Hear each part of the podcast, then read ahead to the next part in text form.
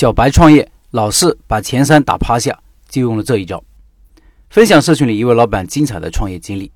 老板说，二零一八年逢孩子出生两年，面临生活几大问题：第一，想给孩子最好的，支出越来越大，生活接近入不敷出；第二，父母年纪大了，且时有小病发生；第三，想在打拼之年找到一个长期的项目做，作为自己的事业。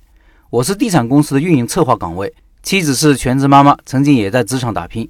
小家庭略有存款，想在三线城市运营一个市场前景向上的行业，入局并为之奋斗。那时候我爸爸的听力已经越来越严重了。当时偶然看到丁香医生公众号讲助听器问题，觉得父亲应该去试试体验一下，然后带他去某一线助听器品牌店体验，过程就不细说了。我们总结发现，本地助听器形成了行业集中，市场占有率高的几个品牌都在一条街上，且这条街不临任何医院，可能是前后自然形成的。这些门店都没有所谓的品牌专营，都是门头写着专营某品牌，实际内部呢都是在卖各个品牌。经后来核实，发现其实助听器行业大多采用授权经销的模式，大额级的并带资源的商户才敢做旗舰店或者专营店。这里后面再说。当时我有个雏形想法，就是这个行业是老龄化趋势的红利行业，且技术门槛较高，但运营模式普遍太依赖线下铺货以及原始资源。当时我想入局的底层逻辑就是，我要选好一个本地缺失的头部品牌，做旗舰店，跟厂家谈铺货条件，轻投入，实行产品体验为先，产品以租代售的模式，降低顾客的购买门槛。因为助听器客单价实在太高了，而且我手里还有一张小王牌，就是我有本地医院职工的朋友，可以牵线搭桥一些医院的资源。随后我就考察了多家品牌，筛选后敲定一个国际头部品牌，厂方也答应了我的商业模式。以轻资产支撑我的体验模式和以租代售的模式，这样的话年度合同金额比较小。当然，厂家的支持背后，我要承担的风险就是体验七天无理由退换的平损赔付，我要自己避免或者承担。以租代售的背后，是我对厂家分期付款的兜底，压力还是蛮大的。但市场和风险并存的情况下，我无法计算具体的得失数据，因为我不是精算师，我没有上帝视角。我笃定给一个行业带来的降维打击，是我可以开辟的一个新赛道。头一年给我摸索的时间很少，当时笃定那个商业模式可能会破圈，就坚决的去执行。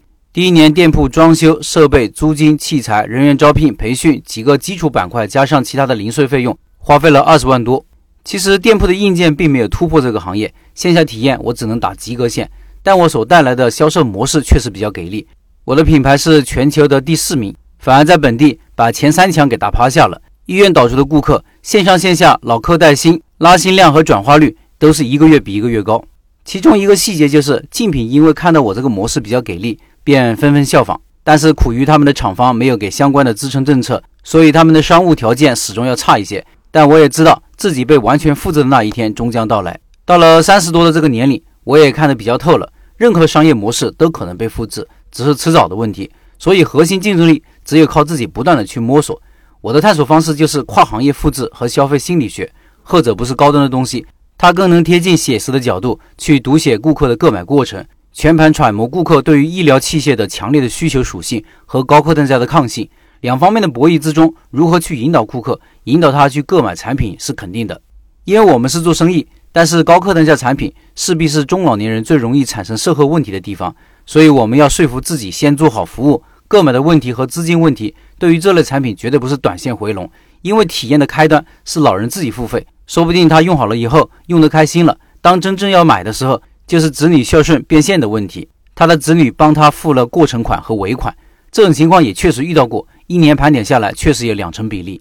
二零二零年疫情爆发，店铺运营正式二十一个月的时候，被迫关店了。原因有三个：第一，很多实体店都被迫关闭了，这个大家都知道；第二，顾客没法体验，也没法校验听力值，导致大批量的退单；第三，厂家产品库存少。因为大部分是根据订单生产，是些定制款，所以我在消化最后一波在购顾客的时候，已经没有供货端了，因为工厂也停了。要不要东山再起，这是个问号。因为我没有想过重回这个行业了，因为这个行业我前面提到的复制我的商业模式这个事情，比我想象的更快。因为疫情后时代要反弹的某些趋势力会比之前预料的更快，就像弹簧一样。最终我不愿意说自己输给了疫情，因为这是大家都会遇到的共情，没有谁是幸免的。这就是商业社会，人人平等。但是我们可以找清楚商业社会的顶层设计，就是找好赛道和运营模式，比选择品牌和选择地址更重要。每个人都有自己的答题思路，我不知道我的对不对，我只知道我终将有一天会回到另外一个赛道继续扬帆。希望大家顺利的书写自己的人生，谢谢大家。老板的这次经历我觉得很精彩，虽然因为疫情没做了，但是这次经历可以看出老板的功底和天赋。我相信老板一定可以在东山再起，无论是不是做这个生意。